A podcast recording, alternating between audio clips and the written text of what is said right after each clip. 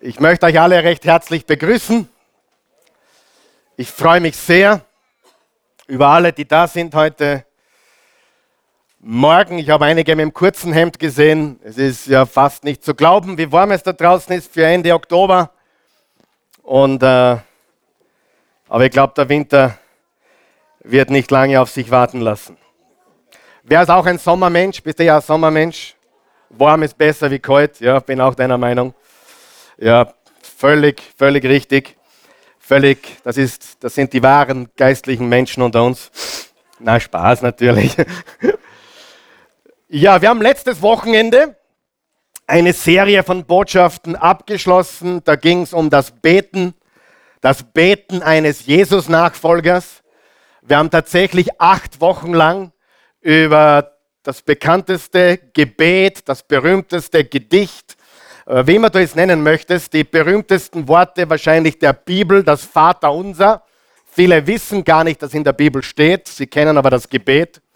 Und darüber haben wir acht Wochen gesprochen und es ist sehr wichtig, dass wir verstehen, dass wir erst begonnen haben, so richtig zu beten und äh, dass wir alle aufgerufen sind, da weiterzumachen, wo wir letzten Sonntag abgeschlossen haben.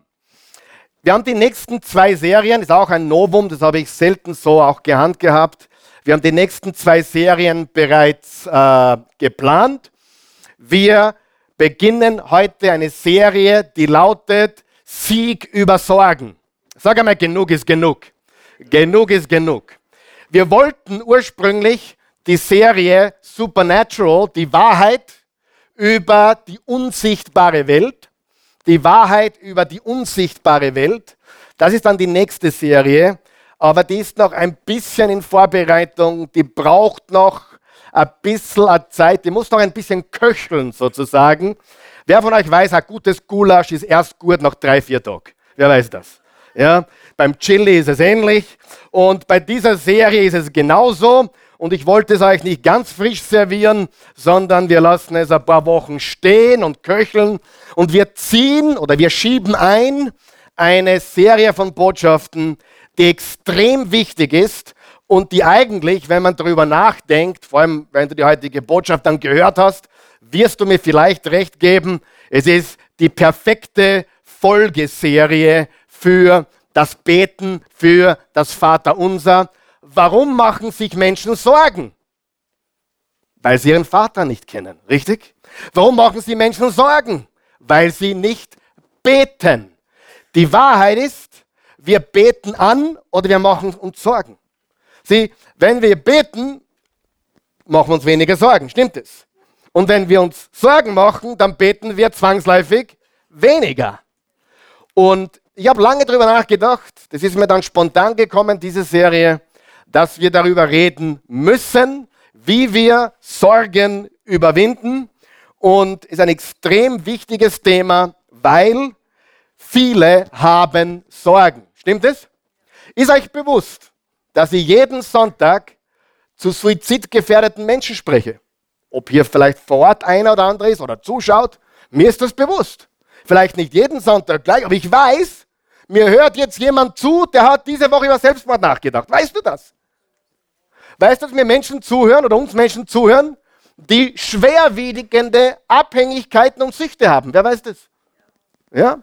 Wer weiß, dass Menschen zuhören oder zuschauen? Ist es zu real für euch? Darf ich weiterreden? Wer weiß, dass Menschen zuhören, die haben schwerwiegende Probleme, große Sorgen, Angstattacken. Wer kennt Angstattacken? Ich weiß das. Und es ist ganz wichtig, dass wir verstehen, dass wir offen darüber reden dürfen. Ja? Und diese Serie also ist für alle Kämpfer. Wer ist ein Kämpfer hier heute Morgen? Wir sind alle in einem Kampf. Wir Kämpfer Du steckst in einem Kampf. Vielleicht ist dein Kampf ein, ein Kampf in der Familie mit deinem Mann, deiner Frau, deinen Kindern oder vielleicht der erweiterten Familie oder deinen Eltern altern und du, dir, dir wird bewusst, du hast sie nicht mehr lange oder du hast eine finanzielle Situation, die sich nicht zu ändern scheint. Plötzlich siehst du Licht am Ende des Tunnels und gerade dann geht die Waschmaschine ein und es scheint nie ein Ende zu nehmen. Wer kennt, wer was ich meine? Irgendwann einmal werde ich dann irgendwie frei sein, aber dann kommt wieder was dazwischen. Wir haben Menschen mit einer beruflichen Situation. Wir haben Menschen mit zu viel Geld, die sich Sorgen machen, dass sie es verlieren. Wir haben Menschen, die können die halbe Nacht nicht schlafen, weil sie kein Geld haben. Wir haben Menschen, die die ganze Nacht nicht schlafen können, weil sie nicht wissen, wohin damit. Und weil sie wissen, dass sie, dass sie unheilbar krank sind, Millionen haben und die Erben sind absolute, wie, wie drücke ich es vorsichtig aus? Äh, Koffer? Geht das noch? Ja, wer was ich meine? Also, wir haben alle Sorgen. Und du täuschst dich, wenn du glaubst, dass das nur manche betrifft. Menschen, die gesund sind, haben Sorgen. Menschen, die krank sind, haben Sorgen. Menschen, die viel Geld haben, Sorgen. Menschen, die wenig Geld haben, haben Sorgen. Menschen, die verheiratet sind, haben Sorgen. Und Menschen, die Single sind, haben Sorgen. Menschen, die Kinder haben, haben Sorgen. Eins, zwei, drei, vier, fünf, sechs. Viele Sorgen. Und manche, die keine Kinder haben, haben auch Sorgen. Ist das real genug für euch? Und diese Serie ist für alle Kämpfer und wie wir es überwinden. Und bevor irgendjemand einschläft heute Morgen, bitte, ihr wisst, was kommt, aufstehen. Wir haben auch für diese Serie, bitte, darf ich euch bitten, freundlicherweise, ja, bitte steht, seid so lieb und steht auf. Und wir lesen unseren Text, unseren Text. Wir haben letzte Woche, wir haben die letzten acht Wochen einen Text gehabt und wir haben die nächsten vier Wochen wird das dauern, voraussichtlich diese Serie. Wir haben auch für diese Serie einen Text, den wir jede Woche jetzt am Anfang lesen werden, damit dieser Text, diese Bibelpassage in unsere Gedanken, in unser Herz sickert. Das ist eine gute Idee. Also lesen wir laut.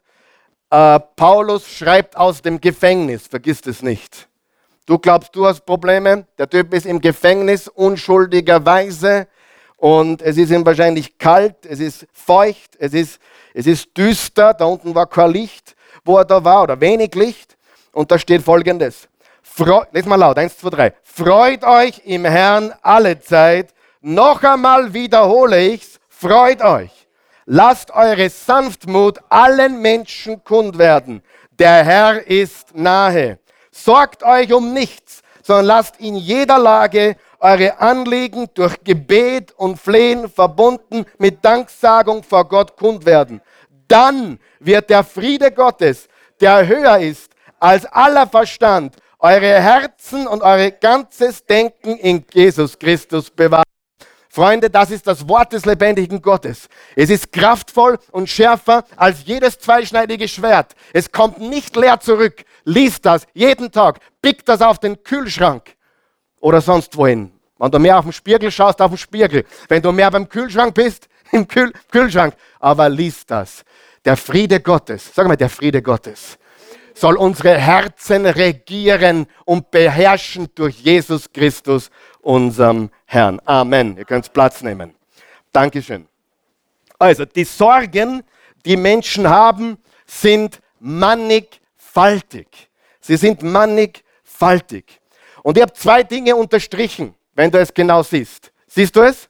Ich habe unterstrichen, der Herr ist nahe. Sagen wir das gemeinsam bitte. Der Herr ist nahe. Das ist ein sehr wichtiger Punkt für die heutige Botschaft. Der Herr ist nahe. Wem ist der Herr nahe? Er ist denen nahe, die ihn suchen. Brauchen nicht unbedingt. Du musst ihn auch suchen. Brauchen tut ihn jeder, suchen tun ihn wenige. Aber brauchen ist schon mal ein guter Anfang.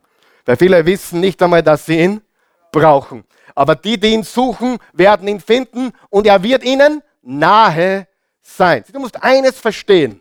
Gott ist dir so nahe, wie du willst. Nicht, nicht wie er will, wie du willst. In Jakobus 4 steht in Vers 8, nähert euch Gott, dann wird er sich euch nahen oder nähern. Es ist meine Entscheidung, wie nah mir Gott ist. Das werden wir heute lernen. Es ist nicht seine Entscheidung. Er hat schon entschieden, vor 2000 Jahren, Halleluja. Er ist uns schon nahe gekommen. Er hat schon gesagt, hier bin ich mit Arms wide open. Ich warte auf dich. Ich werde dich nicht verlassen. Ich bin bei euch alle Tage bis ans Ende der Zeit. Der Herr ist nahe. Und wenn wir das wissen, dann können wir den zweiten Satz verstehen. Sorgt euch um nichts. Die beiden Dinge hängen zusammen. Ich muss wissen, dass er mir nahe ist, dann kann ich verstehen, dass ich mir keine Sorgen machen brauche, weil er mit mir ist. Halleluja. Ich predige mich glücklich heute Morgen, besser als ihr reinschaut. Halleluja. Nein, nur Spaß, ich bin ein bisschen gut drauf heute. Ja. ja, aber die Wahrheit ist, wir haben alle Sorgen, wir haben alle Kämpfe. Sorgt euch um nichts. Jetzt ist die Frage, ist das überhaupt möglich? Jetzt ehrlich, sagen wir mal ganz ehrlich, wir lesen deinen Bibeltext, er klingt gut. Ist es überhaupt möglich, in einer Welt, wo es drunter und drüber geht, wo, wo du von einem Terroranschlag zum nächsten in den Nachrichten hörst oder siehst und wo es drunter und drüber geht in deiner Familie, vielleicht auch in meiner Familie hin und wieder, ist es möglich, sich um nichts Das ist eine wichtige Frage. Und ich kann dir sagen, wir werden das heute klären, aber die Bibel sagt uns, der Herr ist uns nahe, sorgt euch um nichts. Sagen wir die beiden Sätze gemeinsam jetzt. Der Herr ist nahe, sorgt euch um nichts. Das ist der Kernpunkt der heutigen Botschaft. Wir könnten jetzt nach Hause gehen und glücklich sein, denn das Wort Gottes spricht für sich selbst. Der Herr ist nahe, sorgt euch um nichts. Darf ich einmal ganz ehrlich sein zu euch? Ganz ehrlich. Ich, ich habe einen großen Kampf in meinem Leben seit, meinem, seit Kindheit. Und der ist der, ich bin extrem nervös. Ich bin extrem nervös. Ich habe zum Beispiel in der, im Gymnasium die Schule geschwänzt. Der einzige Punkt, der einzige Tag, wo ich die Schule geschwänzt habe, war, wo ich eine, ein Referat halten musste. Wo ich eine Buchvorstellung machen musste. Wann ich referieren musste, äh, habe ich, das war eine Stunde, die habe ich geschwänzt. Ich war nie krank, ich habe sonst die Schule nicht geschwänzt, aber ich habe geschwänzt als ich ein Referat halten musste. Ist jemand mit mir? Ist jemand auf meiner Seite hier? Ja? Wer hält zu mir noch? Ist, hast mich noch lieb? Ja? Ganz wichtig. Und dann kam ich äh, nach Amerika in die High School und in Amerika ist ja das noch viel ausgeprägter, dass man öffentliches Reden lernt. Da gibt es eine eigene Klasse in der 12. Schulstufe, die heißt Speaking oder Speech. Und da mussten wir Vorträge halten. Ich habe da auch ein paar Mal geschwänzt. Und dann hat die Frau Lehrerin gesagt zu mir, also die, der Teacher hat gesagt, äh, uh, what do you like to talk about? Gibt es irgendetwas in deinem Leben, was dir locker, locker, was dir locker rauskommt? Und dann sage ich, ja, ich kann über Tennis reden. Und dann habe ich ein Referat gehalten, habe meinen Tennisschläger mitgenommen, ein paar Tennisbälle, habe über Thomas Muster geredet, weil der war mein Idol damals, ja, und habe den Amerikanern erklärt, wer Thomas Muster ist. Und mein Referat, äh, das eigentlich eine halbe Stunde hätte dauern sollte, war nach sieben Minuten fertig. Und einige hier würden sich das für heute noch wünschen. Habe ich recht? Nein. Ich habe nächtelang nicht geschlafen.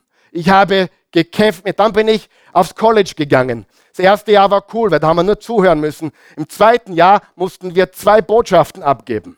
Zwei Predigten. Ich habe zweimal gepredigt als 19-Jähriger und die Predigten waren vor 100 Studenten, vor 100 Schülern, Mitstudenten und jeder musste 10, man durfte nicht unter 10 sein und man durfte nicht über 12 sein. Wenn man unter 10 war, gab es Abstriche, wenn man drüber ging, wurde man abrupt abgebrochen. Beinhart, ja. Auch das wünschten sich einige hier, oder? Nein, Spaß. Und die Christi Christi fragen, ich habe mein Bett genässt, ich sage jetzt nicht, um euch, zu, euch äh, zum Grausen zu bringen. Ich habe als Erwachsener, erwachsen 19, äh, 19 mein, mein, Bett genässt. Ich habe drei Nächte nicht geschlafen. Ich habe zwei Monate vorher schon schlecht geschlafen. Ich habe mir äh, Tag und Nacht überlegt, ob ich überhaupt das zweite Jahr mache, weil man da reden muss.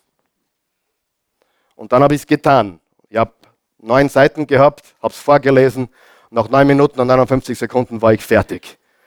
Das Amen kam mit der Klingel und alle haben gelacht. Es war lustig. Und dann durfte ich es nochmal machen. Es war schon besser. Aber ich sage jetzt ein Geheimnis. Ich bin vor jeder Predigt nervös. Du kannst es dir gar nicht vorstellen. Äh, ich will auch niemanden sehen vorher. Habt ihr schon gemerkt?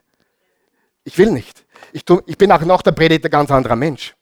Ich kämpfe jeden Sonntag mit mir selber. Es ist nicht so, dass ich euer Mitleid will, aber du sollst wissen, ich bin total nervös und ich habe das schon, ich habe jetzt 1200 Predigten gehalten, nur am Sonntag, ohne den Mittwochen. Und ohne allen anderen Referaten und Vorträgen, die ich gehalten habe, komme ich auf sieben, sieben, siebeneinhalbtausend Vorträge, die ich gehalten habe in den letzten 30 Jahren. Und ich bin jedes Mal nervös wie ein kleiner Bub. Wem habe ich jetzt geholfen? Ja? Ich sage es dir ganz ehrlich, wir kämpfen alle mit etwas. Und ich bin so froh, dass ich das mit euch teilen darf und ihr mich immer noch lieb habt. Stimmt es? Ja, es ist die Wahrheit. Und du, du, du, du wirst sicher schon gemerkt haben, ich bin vorher angespannt, ich bin vorher nicht so gesprächsbereit und nachher bin ich gelöst. Habt ihr schon gemerkt? Das ist einfach, das ist mein großes Problem. Aber ich sage dir eines, Gott ist immer bei mir, habe ich noch nie im Stich gelassen und es ist immer so, dass er für mich durchkommt. Problematisch wird es dann, wenn die Predigt besonders gut war, dann habe ich noch ein größeres Problem, denn dann will ich nächste Woche nicht schlechter sein. Und das ist immer ein Kampf. Es ist eine ständige Attacke gegen mich. Aber ich sage dir, Gott ist größer und er kann dir helfen, wo du bist. Die Welt macht uns müde, die Welt macht uns ratlos oder rastlos, Entschuldigung. Die Welt äh, stresst uns komplett und das Leben ermüdet uns. Interessant bei mir ist, sobald ich drei Sätze sage, ist jede Nervosität vorbei. Und ich liebe, was ich tue. Und ich liebe immer, was ich tue. Aber jeder Sonntag ist für mich eine neue Herausforderung. Hey, kann ich es nochmal? Schaffe ich es nochmal? Wer kämpft auch mit so etwas Ähnlichem in seinem Leben? Ja? Lesen wir ein gewaltiges Versprechen im Jesaja 40. Habt ihr denn nicht gehört? Habt ihr nicht begriffen? Der Herr ist Gott von Ewigkeit zu Ewigkeit. Seine Macht reicht über die ganze Erde. Er hat sie geschaffen. Er wird nicht müde. Seine Kraft lässt nicht nach. Seine Weisheit ist tief und unerschöpflich. Er gibt den Müden Kraft und die Schwachen macht er stark. Selbst junge Leute werden kraftlos, die Stärksten erlahmen. Aber alle, die auf dem Herrn vertrauen, bekommen, und unterstreicht ihr bitte diese beiden Worte, immer wieder neue Kraft. Es wachsen in den Flügel wie dem Adler. Sie gehen und werden nicht müde. Sie laufen und brechen nicht zusammen. Das ist ein Vers für den Kühlschrank, für den Spiegel, den du dir äh, hineinziehen solltest, diese vier Verse. Es gibt gute Gründe, sinnlose Sorgen machen aufzugeben. Gibt es auch ein Sorgen, das man haben soll? Natürlich. Sollten wir uns für, um unsere Familie sorgen? Ja. Sollten wir uns um die Dinge im Leben, wo wir verantwortlich sind, sorgen? Wir sollten uns kümmern, aber wir sollten uns keine Sorgen machen. Wir sollten tun, was wir können und den Rest Gott überlassen. Sich zu sorgen ist erstens unvernünftig. Du sagst jetzt Karl Michael. Wer hat sich gedacht, Karl Michael, du spinnst? Wer hat sich, jetzt sagen wir ganz ehrlich, was du gerade erzählst. Karl Michael, das ist doch, das ist doch, das, was du sagst, ergibt doch keinen Sinn. Das ist doch, das kommt doch wie aus einem Wasserfall heraus. Wer hat sich das gedacht? Ja, niemand. Okay, gut. Uh, okay, ich glaube, ich habe einen falschen Job. Ja, super. Ich sage es ganz ehrlich. Aber du denkst dir vielleicht, das ergibt keinen Sinn. Wer hat schon, wer hat schon gemerkt, Sorgen machen ergibt keinen Sinn. Es funktioniert eh jedes Mal wieder. Es ist jedes Mal wieder in Ordnung, richtig? Aber Sorgen machen ist unvernünftig. Und weißt du was? Es ist meistens extrem übertrieben. Es, Sorgen übertreiben. Und es funktioniert nicht. Es ist absolute Zeitvergeudung. Sich zu sorgen, zweitens, ist unnatürlich. Niemand ist ein geborener Sorger. Das lernen wir. Also meine kleinen Kinder machen sich keine Sorgen. Ab wann macht man sich Sorgen? Weiß nicht, wie alt man sein muss, aber ab einem gewissen Alter macht man oder beginnt man sich Sorgen zu machen. Ich glaube nicht, dass ein drei-, vierjähriges Kind Sorgen hat, so wie wir sie haben, oder? Und darum hat Jesus gesagt, wenn ihr nicht werdet wie die Kinder, könnt ihr das Reich Gottes nicht sehen. Sorgen ist unnatürlich. Es passt nicht zu uns. Es ist nicht die göttliche Natur in uns, so wie wir leben. Sich zu sorgen ist extrem ungesund. Menschen kriegen Geschwüre und sterben frühzeitig, weil sie sich ihr Leben lang unnötige Sorgen machen. Sich zu sorgen ist unnütz. Was heißt das? Es bringt gar nichts. Es bringt gar nichts. Und sich zu sorgen ist unnötig. Im 1. Petrus 5, Vers 7 hat Petrus gesagt, werft alle eure Sorgen auf mich, denn ich sorge mich um euch. Also werft alle eure Sorgen auf Gott, denn er sorgt sich um euch. Sich Sorgen zu machen, unnötigerweise, ist unvernünftig, unnatürlich, ungesund, unnütz und unnötig. Ich habe meine Predigt am College überlebt. Und ich war danach der glücklichste Mensch der Welt. Mir sind Felsen runtergefallen an diesem Tag. Wer kann sich damit identifizieren? Darf ich fragen? Wir haben alle Sorgen. Jeder. Weißt du, dass Menschen neben dir sitzen, hier sitzen oder zuschauen, die wahrscheinlich heute Nacht nicht schlafen? Ich weiß, es sitzen heute Menschen hier, die haben die letzten drei Nächte schlecht geschlafen. Ab und an vielleicht ein bisschen, aber nicht wirklich. Und ich sage dir, wir dürfen, wir sollen, wir müssen echt werden. Ich kann ein Schein-Christentum, einen Scheinglauben nicht ausstehen. Weißt du, ich habe es gehört, früher, dort wo wir dabei waren, wenn du krank bist, hast du nicht genug Glauben. Wenn du Schwäche zeigst, du hast nicht genug Glauben. Darf ich was sagen? Ich bin ein ganz schwacher Mensch. Ich bin ein ganz schwacher Mensch. Fragst die, was es mir nicht glaubt, frag die Christi. Ich bin ein extrem schwacher Mensch. Wenn du meine Gedanken kennen würdest von dieser Woche alleine, würdest du mir nicht mehr zuhören wollen. Meine Gedanken. Schau's nicht zu scheinheilig. Aber die Gedanken, wir kämpfen alle. Und wo ist die Schlacht? Zwischen unseren beiden Ohren. Da gewinnen wir oder verlieren wir die Schlacht. Aber ich bin nicht heroben heute oder sonst irgendwann, um euch zu beeindrucken, wie sorgenfrei, wie angstfrei, wie toll ich bin. Nein, ich bin ein Kämpfer. Und ich weiß, wie man kämpft. Ich weiß, wie man kämpft. Es ist nicht so, dass ich verliere. Nein, ich habe gelernt, über meine Sorgen zu siegen. Ich habe gelernt, über meine Ängste zu triumphieren. Ich habe gelernt, den Stier bei den Hörnern zu packen und ihn zu besiegen. Es gibt keinen Grund, dass wir uns unterkriegen lassen. Aber es ist nicht so, dass wir keine Sorgen oder Ängste hätten. Martin Luther hat gesagt, es ist unmöglich, dass Vögel über deinen Kopf kreisen. Aber es ist möglich, dass du verhinderst, dass sie ein Nest in deinen Haaren bauen. Und der hat damit die Gedanken gemeint, die Vögel der Gedanken. Sieh, wir müssen eines klären, das haben wir gelernt in der letzten Serie beim Vater Unser. Eine Versuchung ist keine Sünde. Aber der Teufel kommt, ah, du bist der Dreckiger, was du schon wieder gedacht hast. Das ist eine Lüge des Teufels. Der Gedanke ist keine Sünde, die Versuchung ist keine Sünde. Der Teufel will dir das einreden, wie schlecht du bist, wie unwürdig du bist. Und wenn wir schon beim Thema sind, ich fühle mich komplett unwürdig für meinen Job. Darf ich das sagen? Es wäre schlimm, wenn es andersrum wäre. Es ist ein Vorrecht, das tun zu dürfen. Manchmal ein Wunder, dass Gott mich immer noch verwendet. Halleluja. Ich sage dir die Wahrheit. Das ist echtes Christentum. Christentum ist nicht, wir sind alle so toll, wir haben alle keine Probleme, wir segeln alle und ihr habt alle geglaubt wahrscheinlich, der Pastor leuchtet in der Finsternis. Ja, ich leuchte in der Finsternis, ja, ja. Ich leuchte im Dunkeln. Und ich, ich gehe nicht, ich schwebe. Hast du nicht, äh, nicht gemerkt? Ich schwebe, ich leuchte, ich bin gesalbt. Ich wünschte mir so sehr, ich wäre gesalbt gegen schlechte Gedanken. Ich, wür, ich wünschte mir so sehr, ich, ich wäre gesalbt gegen blöde Ideen.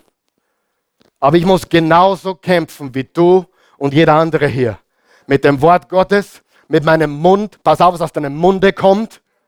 Das ist ein Schwert, das ist, das kreiert, das schafft Leben oder Tod.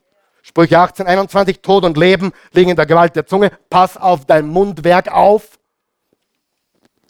Aber ich will aufräumen mit dem, die besonders Berufenen, die besonders Gesalbten, die besonders äh, tollen Christen. Nein, wenn du wüsstest, was die stärksten Christen für einen Kampf haben, dann würdest du es wahrscheinlich nicht für möglich halten. Halleluja. Hilft es jemand heute? Das ist sehr, sehr wichtig. Ja, Halleluja, Gott ist gut. Es ist sich äh, unnötige Sorgen machen, ist unvernünftig, unnatürlich, ungesund, unnütz und unnötig. Werft alle eure Sorgen auf ihn, denn er sorgt für euch.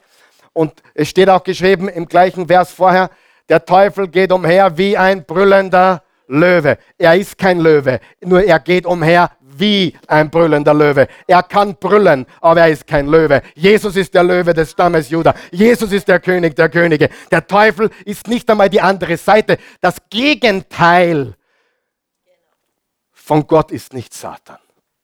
Das wäre eine Watschen für Gott. Nein. Das Gegenteil von Satan ist vielleicht der Engel Gabriel. Ja, ein Engel, ein gefallener Engel. Michael, Gabriel sind die Guten, Luzifer ist der Böse. Das ist vielleicht ein adäquater Vergleich, ein böser Geist, aber Gott ist in einer Liga ganz alleine für sich selbst. Es gibt keine Kategorie. Gott, Teufel. Nein, nein, nein. Gott ist allmächtig, Satan nicht. Amen. Ich weigere mich, ihm mehr Raum zu geben, als ihm gebührt. Ich weigere mich, ihm, äh, ihm mehr Bedeutung beizumessen, als ihm zusteht. Ich weigere mich, mit jedem zu diskutieren, wo überall ein Teufel steckt. Nein, ich weiß, Jesus ist größer. Er ist der König der Könige. Er ist der Herr der Herren. Er ist der Name über allen Namen. Er ist der Alpha und Omega. Er ist der Weg, die Wahrheit und das Leben. Teufel ist unter unseren Füßen. Halleluja. Hey, ich fühle mich fast wie in einer schwarzen Gemeinde. Ja? Da geht es richtig zu heute. wer, wer, war schon mal in einer schwarzen Gemeinde? Gospel Church. Ha, Halleluja. Naja, aber wir, wir tauen schon auf, schon langsam. Und jetzt schauen wir uns heute eine Geschichte an von einem Mann im Alten Testament, äh, ein Prophet, ein ganz mächtiger Mann. Er war so, so gewaltig. Er hat, er hat so viel gesehen, er hat so viel gewirkt. Er liebte Gott extrem, wirklich sehr. Gott verwendet ihn auf gewaltige Art und Weise. Und er hat aber einen mächtigen Kampf auch gehabt. Und obwohl Gott ihn so mächtig verwendet hat, fiel er in ein Loch. Es war zur Zeit von Ahab. Und Ahab war ein ganz böser König. Und der Prophet, der damals gesprochen hat, im Namen Gottes, übrigens Prophet heißt für Gott sprechen. Also Prophetie bedeutet für Gott sprechen. Also ich prophezeie gerade eigentlich, wenn ich predige, weil ich für Gott spreche. Ja? Das ist Prophetie. Und er war ein Prophet und äh, hat Ahab, das war ein ganz böser König, äh, konfrontiert. Und drei Jahre lang hat Ahab versucht, den äh, Elia, Elia heißt er, wer hat schon mal von ihm gehört? Elia. Elia ist neben Mose, Mose und Elia und Jesus waren am Berg der Verklärung. Kennen Sie die Geschichte? Ja ich glaube in Matthäus 17 steht es, äh, da waren die drei, Moses, Elia und Jesus. Elia ist im Alten Testament neben Mose die zweitbedeutendste Person. Im Judentum Moses und dann kommt gleich Elia.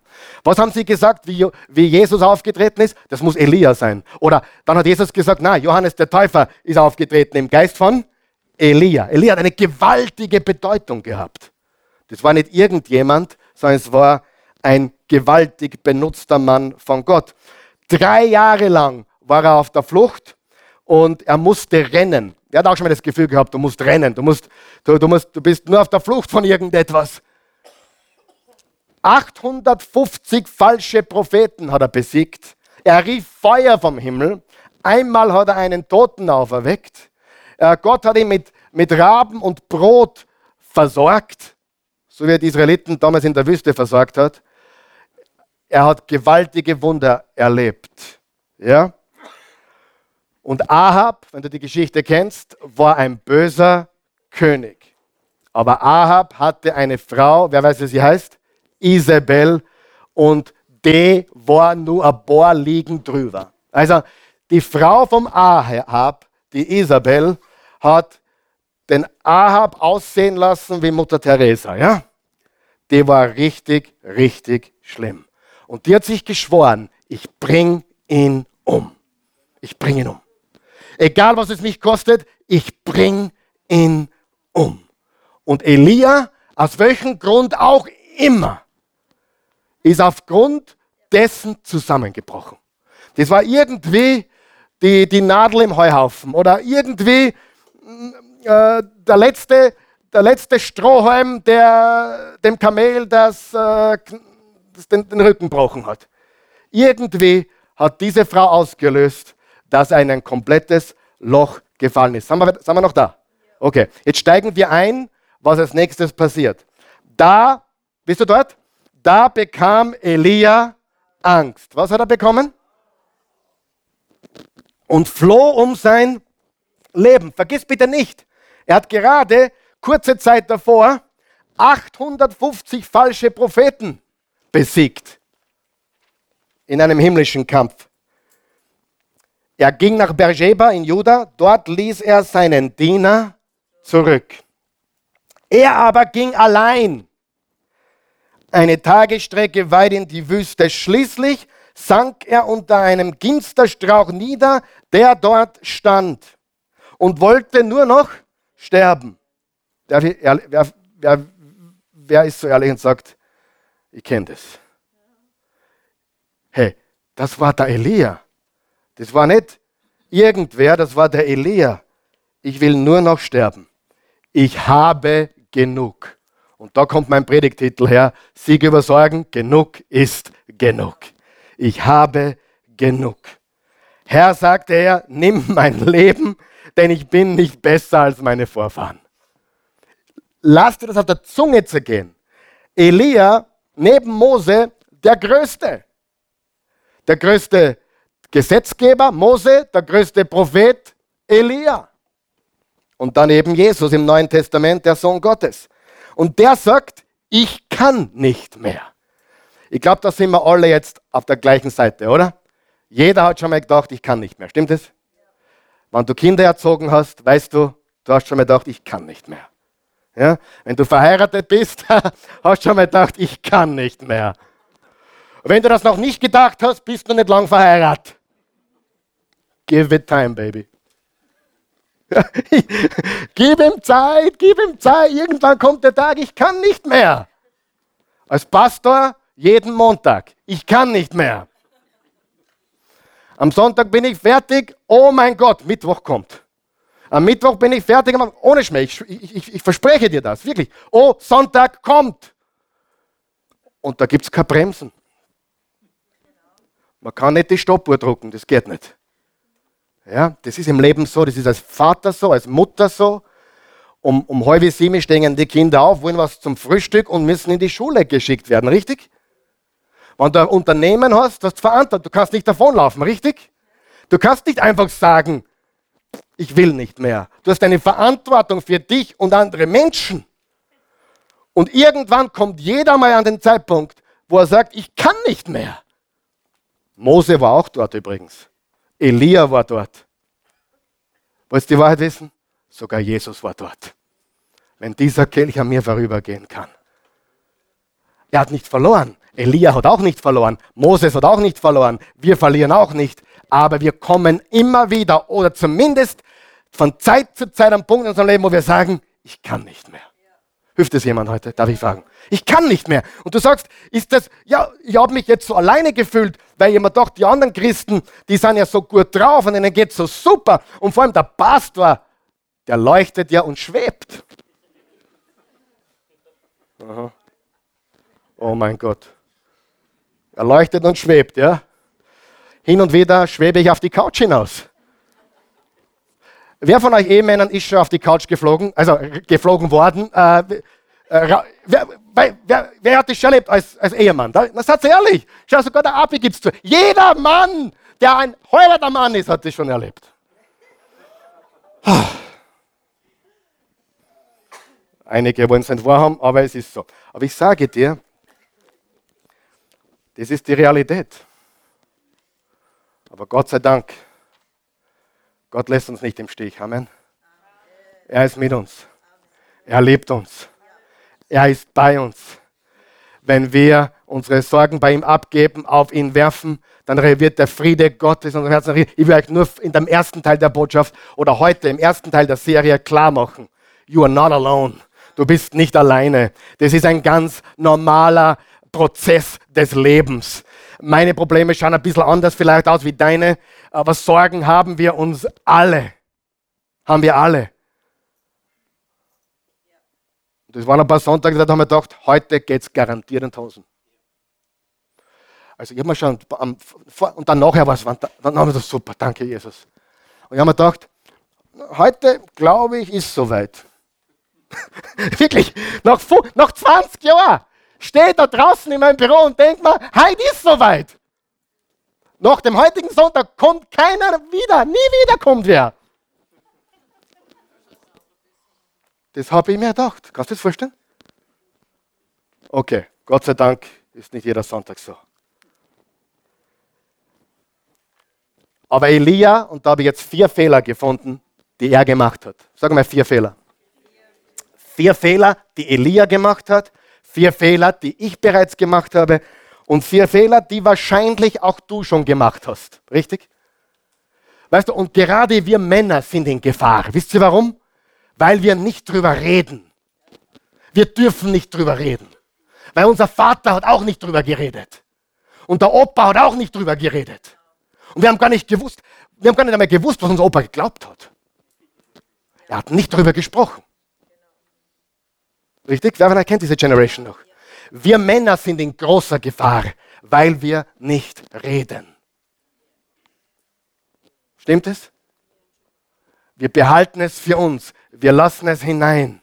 Und ich sage dir, lass es raus. Wenn du dir schwer tust, was rauszulassen, dann beginne mit Folge. Geh in Void und schreis in Void. Wenn du das geschafft hast, dann finde eine Person, der du 100% vertraust und sagst der. Aber manche Dinge müssen raus, weil es Gift sind. Du hast Gift in dir drinnen, die raus müssen. Wenn, wenn ich mal wirklich sage, was ich mir denke, über meinen Vater oder über meinen Onkel oder über das Leben oder Gott. Habt ihr mal die Psalmen gelesen? Weißt du, dass in manchen Psalmen David mit Gott schimpft? Du sagst, ist das korrekt? Weißt du was? Gott will, dass wir mit ihm reden. Und ich sage dir etwas. Ja, du kannst, Gott ist sowieso perfekt und gerecht, aber du kannst ihm sagen, was du denkst, weil er sowieso weiß. Sag ihm, was du denkst. Sag ihm auch, wo warst du, wenn du unbedingt willst. Sag ihm das. Ich sag dir, wo er war, immer, wo er immer ist. Aus seinem Thron. Aber lass es raus. Lass raus. Und er wird dich nicht wegwerfen, er wird dich stärken. Wir haben so ein falsches Bild von Gott. Wenn ich Gott meine Meinung sage, dann verlässt er mich. Na, wenn du Gott deine Meinung sagst, dann weiß er, er hat es mit jemandem zu tun, der es ehrlich meint. Und wenn er weiß, er hat es mit jemandem zu tun, der es ehrlich meint, dann wird er dich trösten, stärken, er wird dich lieben und er wird dir die Wahrheit zeigen. Halleluja. Erster Fehler, den Elia gemacht hat. Der erste Fehler. Heute wird es schwierig mit der Zeit, aber ist mir wurscht. heute, bin, heute, bin, heute bin ich gewurstig. Gell? Hab ich, hab's mich noch lieb? Danke, Jesus. Erstens, er hat sich kaputt gelaufen. Er, hat sich, er ist drei Jahre gerannt. Drei Jahre ist er gerannt. Er hat sich kaputt gelaufen und dann ist er davon gelaufen. Wenn du dich kaputt läufst, laufst du irgendwann einmal davon. Richtig? Worum geht es im Leben? Wem musst du was beweisen? Sag das bitte. Manche müssen ihrem verstorbenen Vater noch was beweisen. Oder verstorbenen Mutter. Die lebt gar nicht mehr. Oder er. Aber sie müssen es noch beweisen. Das höre ich immer wieder. Gerade vor ein paar Tagen sagt ein 19-jähriger Junge zu mir, ich muss es meinem Vater beweisen. Na, das musst du nicht. Gib dein Bestes, überlass den Rest Gott. Du musst niemand was beweisen. Amen. Wir tun das Falsche. Wir stecken Energie in das Falsche. Hallo. Und wir tun zu viel auf einmal manchmal. Zu viel auf einmal. Er hat sich kaputt gelaufen. Und der nächste Satz ist für, für manche von euch vielleicht Gold wert. Wir brauchen Spielraum. Wir brauchen Spielraum. Du sagst, ich habe keinen Spielraum. Ich weiß, wenn du Mutter bist, Vater bist, vor allem wenn du Mutter bist, gibt es wenig Spielraum. Aber du musst Spielraum suchen. Ein sehr guter Freund von mir, der Marco, mit dem habe ich gestern Abend gesprochen. Und wie ich ihn kennengelernt habe vor drei Jahren, war der immer erreichbar. Immer. Immer. Egal ob sieben in der Früh und er hat noch geschlafen, er hat abgekommen. Egal ob zwölf Jahre auf die Nacht, wo er schon fast weg war, er hat abgehoben. Gestern hat er mir gesagt, er schaltet jetzt jeden Tag sein Handy vier Stunden aus. Und er genießt das Ballspiel mit dem Jungen. Er geht in den Wald. Wir brauchen Spielraum. Und den müssen wir uns schaffen. Wenn du keinen Spielraum hast, gehst du zugrunde. Für manche ist das schwieriger, für manche ist das leichter. Aber Spielraum zu schaffen ist gewaltig wichtig. Es gibt Zeiten, da mache ich nichts mehr. Nichts. Und weißt du was, dann komme ich gestärkt hervor. Und ich sage dir, die sozialen Netzwerke, Facebook, Instagram und wie sie alle heißen, es wird jetzt einigen nicht gefallen. Ich verwende, oder die Oase verwendet sie, um die Botschaft rauszutragen. Ich poste nichts Privates auf Facebook, privat, rein, nichts. Es hat auch niemanden zu interessieren, was ich privat mache, meiner Meinung nach. Ja? Äh, da kann jeder denken, wie er will. Aber ich sage dir die Wahrheit. Für Menschen, die nicht wissen, wie man damit umgeht, okay? Man kann richtig damit umgehen. Amen. Aber für Menschen, die nicht wissen, wie man damit umgehen, die werden von diesen Dingen gesteuert. Und steuern tut nicht der himmlische Vater, sondern der Geist dieser Welt. Nutze Social Medien für dein Geschäft. Hast du mich gehört? Für dein Geschäft, für die Verbreitung des Evangeliums. Wenn du ein Geschäft hast, use it, verwende es. Aber du brauchst nicht der Welt sagen, was du privat alles machst. Und du wirst ständig abgelenkt. Weißt du, was das ganz destruktive ist? Es gibt immer beim schöneren, schnelleren, besseren, reicheren und jemand, der besser Schnitzel fotografieren kann. Und gibt es immer. Ja. Und man, manche machen ein Foto vom Schnitzel, das gar nicht gegessen haben, aber es schaut super aus. Ich sage dir, wir müssen weise sein. Es geht darum, Spielraum zu schaffen. Und mit diesem rechteckigen Ding sind wir in einer Zeit gelandet, wo man überhaupt keinen Spielraum mehr hat. Wenn du was postest, wie lange dauert es, bis du schaust, wie viele Likes das hast? Zehn Minuten bist Weltklasse. Manche schauen schon nach 30 Sekunden. Hat schon wer geliked? Und so gehen wir in eine Falle. Wir brauchen Spielraum. Amen. Und du brauchst kein schlechtes Gewissen haben, was du damit Nein sagst. Sag Nein. Ich kann heute nicht, weil ich werde sonst überfordert. Ich kann Nein sagen, damit ich Ja sage zu dem, was wirklich wichtig ist. Er hat sich kaputt gelaufen. Wer hat das auch schon mal getan? Wer ist drinnen? Ja, aber ich, ich fühle mich schuldig, wenn ich nicht tue, tue, tue, tue. Du bist kein menschliches Getue, du bist ein menschliches Wesen. Es geht nicht darum, wie viele, wie viele Termine du hast, es geht darum, wie du lebst. Als junger Pastor war ich erfolgreich, wenn ich viele Termine habe. Weil ich war so super. Der braucht mich, der braucht mich, der braucht mich, der braucht mich. Alle brauchen es mich. Heute ist mein schönster Tag, wenn mich keiner braucht. Halleluja. Spielraum. Ja. Das zweite, er hat sich abgekapselt. Er hat seinen besten Freund, seinen Diener zurückgelassen. Er hat sich abgekapselt. Er hat sich komplett isoliert. Er hat gesagt, ich, ich bleibe zurück, ich gehe alleine weiter.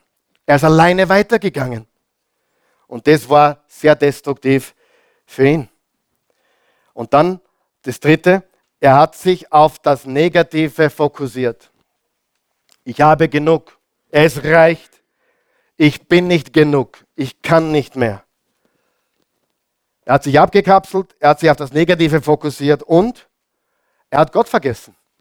Und ich meine damit nicht, dass er Gott komplett vergessen hat, aber er hat Gott nicht in die Gleichung mit einbezogen. Wer macht das auch manchmal? Darf ich fragen? Wollen es nicht alle? Ich glaube an Gott, aber ich lebe so, wie wenn es nicht geben würde.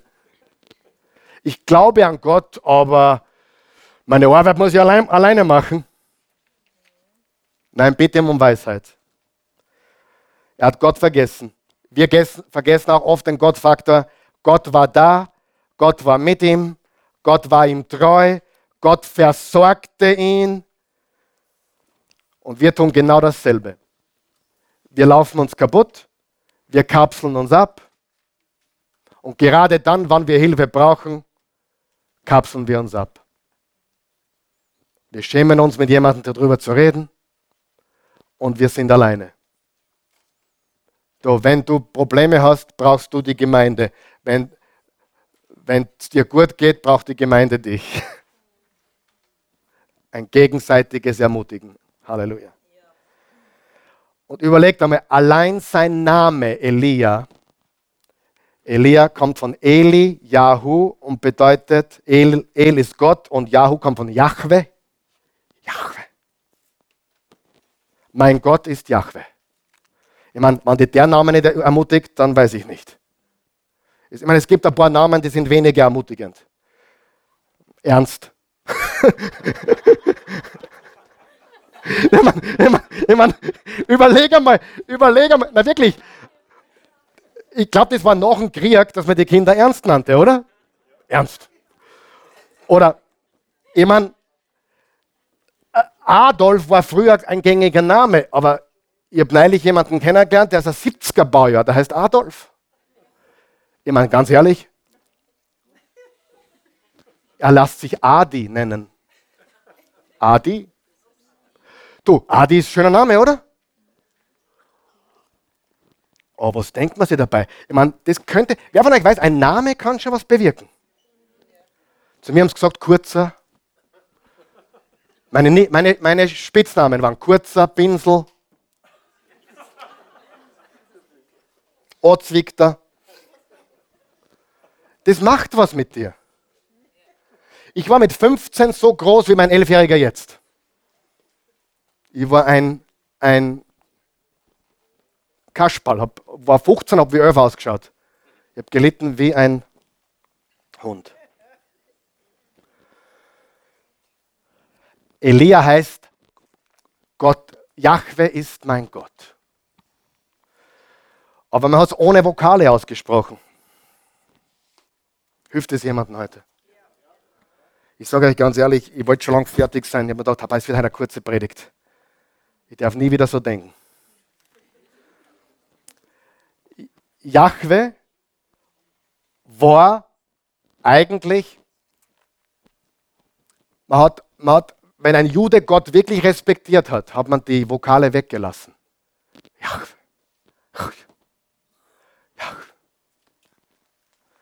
Das heißt, der Name Gottes war eigentlich wie der Atem. Er ist mein Atem. Er ist mein Atem. Und dann sehen wir im 1. Könige 19, wie Gott sich offenbart. Jetzt passt gut auf. Wir, sagen, wir landen jetzt das Ding. Elia antwortete, ich habe dem Herrn, Gott, dem Allmächtigen, von ganzem Herzen gedient denn die Israeliten haben ihren Bund mit dir gebrochen, deine Altäre niedergerissen und deine Propheten getötet. Ich allein bin übrig geblieben und jetzt wollen sie auch mich umbringen. Da sprach der Herr zu Elia. Jetzt pass auf. Geh hinaus und stell dich auf den Berg vor den Herrn. Denn der Herr wird vorübergehen. Zuerst kam ein heftiger Sturm, der die Berge teilte und die Felsen zerschlug vor dem Herr, doch der Herr war nicht im Sturm. Nach dem Sturm bebte die Erde, doch der Herr war nicht im Erdbeben. Nach dem Erdbeben kam ein Feuer, doch der Herr war nicht im Feuer. Und nach dem Feuer ertönte ein leises Säuseln.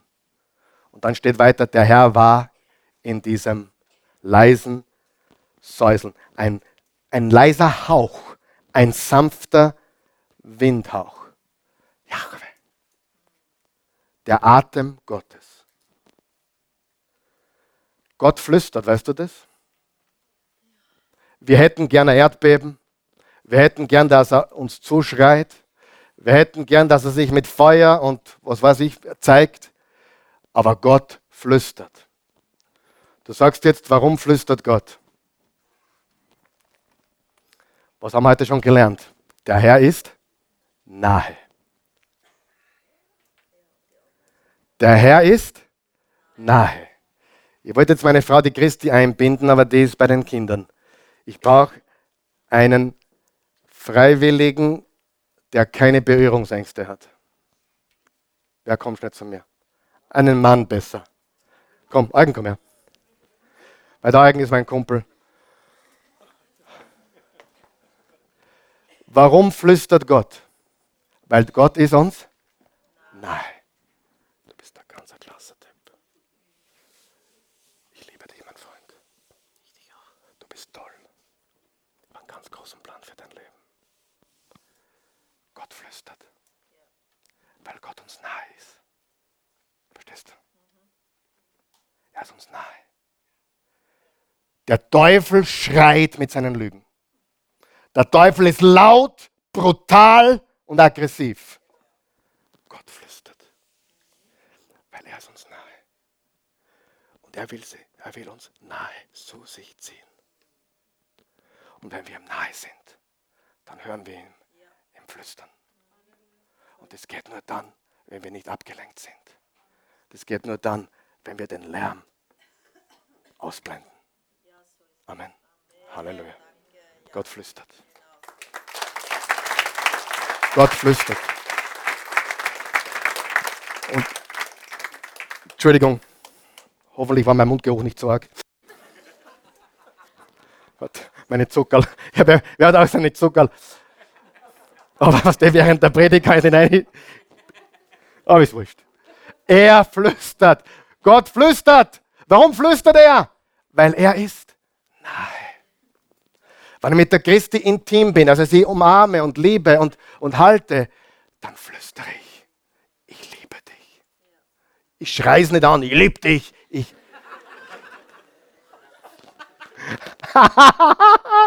ich liebe dich. Er flüstert uns zu. Er flüstert. Warum flüstert er? Weil er uns ist. Und das führt uns, jetzt schließt sich der Kreis mit der letzten Serie. Wenn wir beten, sind wir ihm nahe. Und er wird nicht uns zurufen vom Himmel mit Donner und Feuer und Erdbeben. Er wird flüstern. Und das Flüstern hören wir nur, wenn wir ihn, uns ihm nähern. Nein. Halleluja. Die ganzen Lügen, du bist nicht genug, du bist wertlos, du bist ein Versager, sind die Schreie des Teufels. Aber in der Nähe Gottes hören wir sein liebevolles Flüstern. Ich bringe es heute nicht drüber, tut mir leid. Es ist absolut so viel mehr da drinnen, wie ich jetzt rausgebracht habe. Aber ich sage dir ganz ehrlich, sorgt euch um nichts, denn der Herr ist nahe. Und nur in seiner Nähe erleben wir sein Flüstern. Und was er flüstert, ist Liebe und Gnade. Jetzt pass auf, was hätte jeder von uns mit Elia gemacht? Was, du willst der Prediger sein und so hin bist du? Oder hätte, hätte Jesus zum Elia gesagt, du Kleingläubiger? Nein. Gott ist ihm begegnet in seiner Kaputtheit. Gott ist ihm begegnet. Ist Kaputtheit ein, ein Wort? Nein, aber ist wurscht. Gott begegnet uns an unserem Tiefpunkt. Er begegnet uns im Loch. Aber wir müssen ihn suchen. Und dann hören wir, nicht das Feuer, nicht das Erdbeben, nicht den Donner, nicht das Krachen, sondern sein leises Säuseln, sein Windhauch. Jahwe. Halleluja. Danke, Jesus. Und darüber reden wir die nächsten vier, also mit heute vier Wochen. Und dann kommt Folgendes heraus. Philippa 4, Vers 4. Freut euch im Herrn alle Zeit. Und nochmals wiederhole ich, freut euch. Lasst eure Sanftmut allen Menschen kund werden. Der Herr ist nahe. Sorgt euch um nichts, sondern lasst in jeder Lage eure Anliegen durch Gott, Gebet und Flehen verbunden mit Danksagung vor Gott kund werden. Dann wird der Friede Gottes, der höher ist als aller Verstand, eure Herzen, eure euer ganzes Denken in Christus Jesus bewahren. Wie kann man anders leben? Wie kann man anders leben? Ich stelle mir oft die Frage. Und einige sind frische Christen, die hier sind, die können sich noch erinnern, wie es früher war. Aber wie kann man anders leben? undenkbar. Und er flüstert, wenn wir ihm nahe sind. Das ist für die behalten, vorbehalten, die sich ihm nähern. Er flüstert. Er wird nie schreien, er ist ein Gentleman. Gott ist ein Gentleman. Gott ist Liebe, Gott ist Gnade, Gott ist Erbarmen, Gott ist Treue. Gott ist nicht schockiert von deinen Problemen. Er ist nicht schockiert von dem, was du gestern gedacht oder getan hast. Er ist nicht schockiert. Er begegnet dir in deinem Loch. Halleluja. Bet, stehen wir auf, beten wir. Guter Gott, gnädiger Gott, wir loben und preisen dich. Wir, wir danken dir für deine endlose, bedingungslose Liebe. Wir danken dir für deine Erbarmen und deine Treue, deine Liebe, deine Gnade. Du bist ein guter Gott. Du bist unser Vater im Himmel und geheiligt werde dein Name. Dein Reich komme, dein Wille geschehe in unserem Leben. Auch hier heute Morgen dein Wille und dein Reich. Gott, bitte, bitte lass eine Gruppe von Menschen aus uns werden, eine wachsende Gruppe von Menschen sein. Lass uns eine Gruppe von Menschen sein hier vor Ort und auch die, die, die mit uns verbunden sind über, über die Medien. Lass uns eine Gruppe von Menschen sein, die wächst und die wirklich authentisches, echtes Christentum leben will. Echten Glauben. Nicht Menschen, die, die sich die den Druck verspüren, sich zu verstellen oder den Druck verspüren, etwas vorzumachen oder den Druck verspüren, keine Ahnung, irgendwie eine Fassade aufrechtzuerhalten. Gott, lass uns beginnen mit mir, beginnen mit uns hier. Lass uns echte, authentische Nachfolger Jesus sein. Mit ihren Schwächen, mit ihren Fehlern, aber lass uns immer demütig zu dir kommen. Wir loben und preisen dich. Du bist im Flüstern. Du flüsterst uns zu, weil du bist uns nahe. Halleluja. Wenn du hier bist heute Morgen oder zusiehst und du bist weit weg von diesem Gott des Friedens, du kennst ihn eigentlich gar nicht. Du hast vielleicht noch nie von ihm gehört bis heute oder du hast Kirche gespielt bis jetzt, auch die gibt es. Du hast Kirche gespielt oder hast aus Interesse zugeschaut oder bist gekommen, weil die Predigten gut waren oder weil, weil es eine angenehme Atmosphäre ist. Aber du kennst Jesus wirklich noch nicht. Ich lade dich ein, dass Jesus heute der Herr und König deines Lebens wird. Ich lade dich ein, dass du Jesus einladest, dein Erlöser zu sein. Die Bibel sagt, wir sind alle Sünder in Not eines Retters. Wir haben alle versagt, wir haben alle daneben gehaut, wir sind alle immer wieder dabei, uns selber kaputt zu machen, äh, abzukapseln und, und dich zu vergessen, Gott. Wenn du hier bist und du möchtest Jesus wirklich kennenlernen heute, so richtig, zum allerersten Mal und, und ihm nachfolgen von ganzem Herzen, dann bete bitte jetzt mit mir. Lieber guter Gott, ich komme zu dir, wie ich bin. Ich weiß, dass dich nichts schockiert. Dich enttäuscht nichts. Ich bin ein Sünder. Du kennst jede einzelne meiner Sünden. Und ich brauche dich, Jesus, weil du bist der Retter. Du bist gestorben für meine Sünden, für meine Schuld. Du bist ans Kreuz und hast dort bezahlt. Für mich. Damit ich nicht bezahlen brauche. Ich brauche die Strafe nicht mehr zu bezahlen. Weil ich glaube jetzt, heute, dass du am Kreuz alle Schuld, die gegen mich war, erledigt hast. Du hast die Strafe bezahlt, die ich hätte zahlen müssen. Du bist für alle meine Sünden gestorben. Die vergangenen, die gegenwärtigen und die zukünftigen. Ich lege jetzt mein Leben in deine Hände. Ich vertraue dir, Jesus, als Herrn als Retter, als Erlöser. Werde der König meines Lebens. Baue dein Reich in mir. Baue dein Reich durch mich. In meiner Umgebung. Ich will dir von ganzem Herzen vertrauen. Dein Leben jetzt empfangen. Und nie wieder so leben wie bisher. Ich habe neues Leben. Gehöre dir. In Jesu Namen. Amen.